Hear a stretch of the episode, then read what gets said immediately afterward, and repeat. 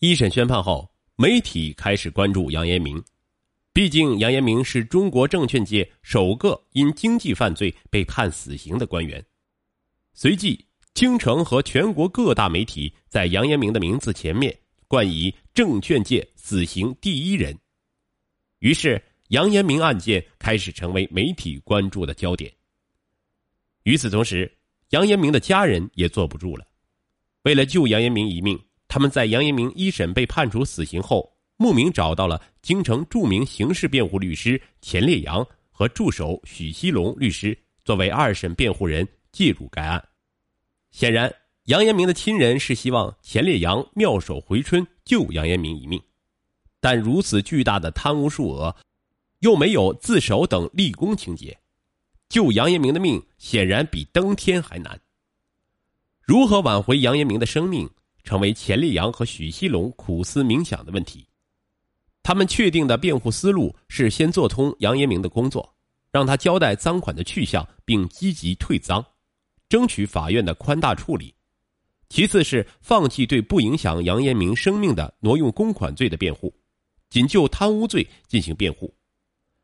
在辩护思路确定之后。钱烈阳和许锡龙来到北京市第一看守所会见了杨延明。令两位见多识广的律师惊异的是，杨延明没有一般死刑犯的那种不安、恐惧和焦虑。在会见的时候，杨延明始终保持那个招牌式的神态，微闭双眼，面带微笑。杨延明的思路超常的清晰，语速不快，话不多，但能够句句清楚的表达自己的想法。杨延明的第一句话是：“我知道你们会问赃款的去向，但很抱歉，我实在说不清楚。一审辩护人也劝我说清赃款的去向，以求从轻量刑，但我没有谈这个问题。我宁愿就这样离开这个世界。”钱烈阳担任过很多刑事案件的辩护律师，却从来没有见过对死刑这样坦然的被告人，也对他拒不交代赃款去向甚为不解，因为。只有坦白交代，帮助司法机关为国家追回损失，才有可能有条活路。但是，杨延明把自己唯一的活路首先给堵死了。钱立阳猜测，也许杨延明有自己的打算，毕竟涉案数额高达七千万元，迄今为止很少有如此巨额的贪官能逃过死刑，包括陈克杰、王怀忠、胡长清这样的高官都难逃厄运。既然交代是死，不交代也是死，何不咬紧牙关落个好名声呢？其次，根据警方和检方的侦查结果，杨延明贪污的巨额资金去向不明，既没有挥霍，也没有转移到境外，更没有交给亲友。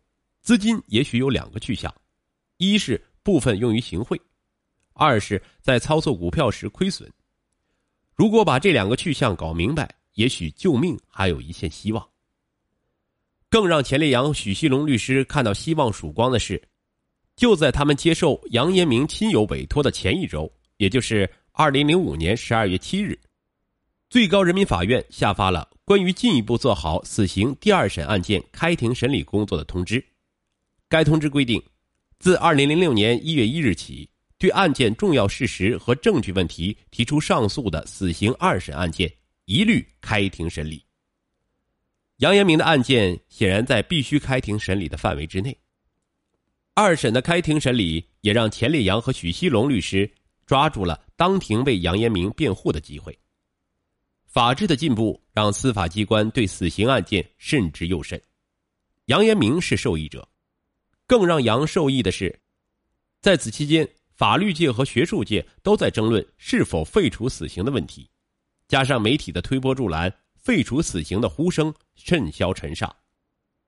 在这种争论趋于白热化的阶段，执法机关在法律务实的具体操作上，纷纷采取了审慎的态度。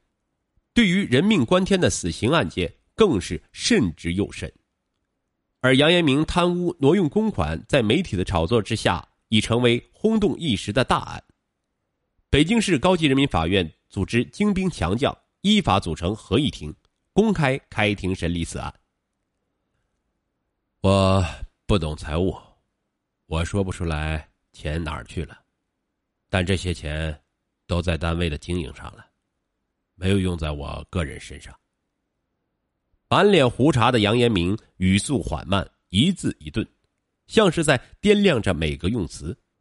他当庭放弃了贪污三百多万元、挪用两千多万元等三起控罪的辩护，表示只对一九九八年至二零零三年间贪污六千八百四十万元这一起控罪进行辩护，因为这项指控直接导致了他的死刑判决。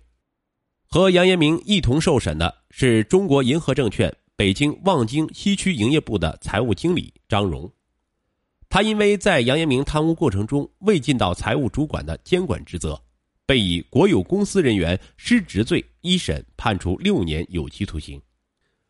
说我贪污六千八百四十万元，事实不清，证据不足。这是杨延明的上诉理由。这六千八百四十万元都是由张荣从营业部账户中提现，再交给杨延明的。张荣供称，杨延明要钱时就打电话，当面说或者写条子告诉他。他每次从银行取出二三十万元现金，直接送到杨延明的办公室，每月取钱十次左右。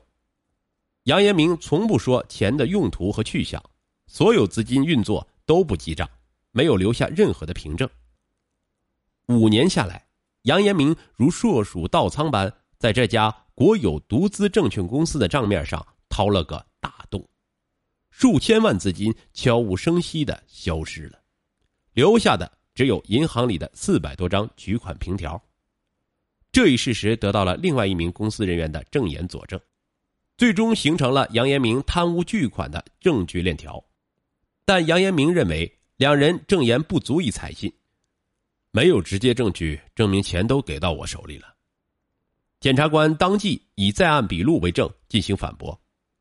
杨延明归案后就承认他拿到了钱，而且多次供述，这与张荣等人的证言互相吻合。钱哪儿去了？法官、检察官、辩护人一遍遍的向杨延明提出这一个相同的问题。作为公司一把手，对六千多万元的消失的现金，杨延明仅仅能说清其中三百万元用于注册经营一家他个人控制的公司，其余的钱，他说。都用在公司经营上了，却不能说出一起具体的事实，让人感到糊涂的不可思议。时间太久，我想不起来了，我没有记日记的习惯。杨延明依然是不紧不慢的语调。不过，杨延明在法庭上至少提供了一种资金可能的去向。我让下属去买了股票、国债，我指挥他们操作。在担任营业部总经理之前。杨延明曾在证券操作中表现出出色的业务能力，他一直对自己操作股票的能力深信不疑。可他担任总经理的这五年间，中国证券业一直处于低迷状态。杨延明曾因盲目跟庄，亏的是血本无归。他究竟在股市里扔进多少钱，已经无据可查。在做总经理的几年中，杨延明没有留下一本明白账。二零零四年二月，杨延明在向他的继任总经理交接业务时，指使下属把营业部的电脑资料删除。此后，更没人能说清那数千万元现金的去向。如今，为这本糊涂账押上身家性命的杨延明，究竟是说不清，还是不愿意说？也许只有他自己心里最清楚。如果杨延明最终被处死，那么数千万元赃款的去向。可能成为无法解开的谜。在当时最高人民法院收回死刑核准权的大背景下，这起死刑案件二审开庭尤其令人关注。在庭审举证时，出现了令人意外的一幕：检方主动将六千四百八十万元贪污数额缩水到六千一百万元。原因是经过笔迹鉴定，十一张取款单竟然不是张荣填写。也就是无法认定这些钱进了杨延明的腰包。除了这十一笔，检察官在法庭上又指出多笔被认定为贪污的款项与一审事实不符。对于这个死刑案件，检方显示出了相当的慎重。他们在二审中鉴定了经过张荣认可的全部四百多张取款凭条，并重新计算贪污数额，最终推翻了之前的认定。我感谢检察官实事求是，令人钦佩。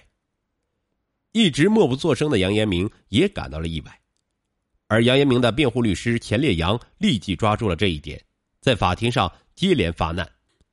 这完全说明一审认定事实不清，我们要求全部账目由专业人员重新审计。